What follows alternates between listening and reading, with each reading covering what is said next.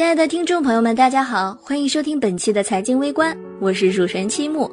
日前，京东集团发布二零一七年第二季度财报，其中最引人注目的消息是，京东金融已经完成重组，从股权结构上和京东集团完全脱钩，变身一家纯内资企业。不久前，疾风骤雨般与一大批银行签署战略合作协议，实际上是为其走出京东极具强大的势能。今年四大行相继拥抱互联网巨头，成为舆论焦点。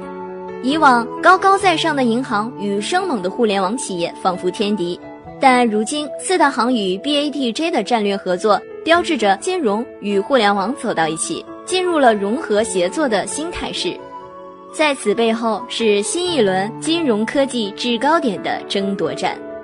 据相关媒体统计，在 BATJ 与银行的合作中，京东金融可谓赢了大满贯，其合作对象既有俗称“宇宙行”的中国工商银行，又有光大、招商这样的全国股份制商业银行，甚至还有区域性的城商行、农信社，以及包含海外金融机构的亚联数据。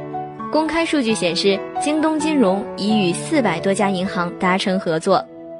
从本轮京东金融与银行的合作内容来看。金融科技手段最先落地的依然是获客引流，基于用户画像的场景营销和大数据风控，后续会在此基础上进一步向其他业务条线渗透。获客引流是银行与京东金融合作的重要出发点。越来越多的年轻客户群生活在互联网上，和传统银行的触点极少。在高盛发布的《金融的未来：中国金融科技崛起》报告显示，金融科技公司。重塑了中国消费者的支付、借贷和理财的方式。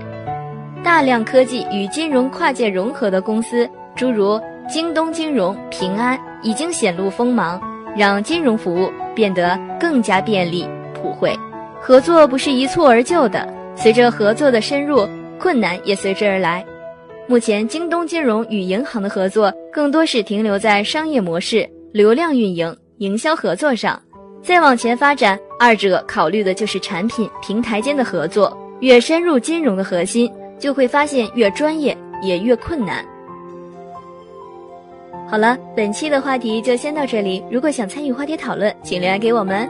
另外，别忘了转发推荐哦，把财经观点传递给你身边的每一个人。我们下期不见不散喽！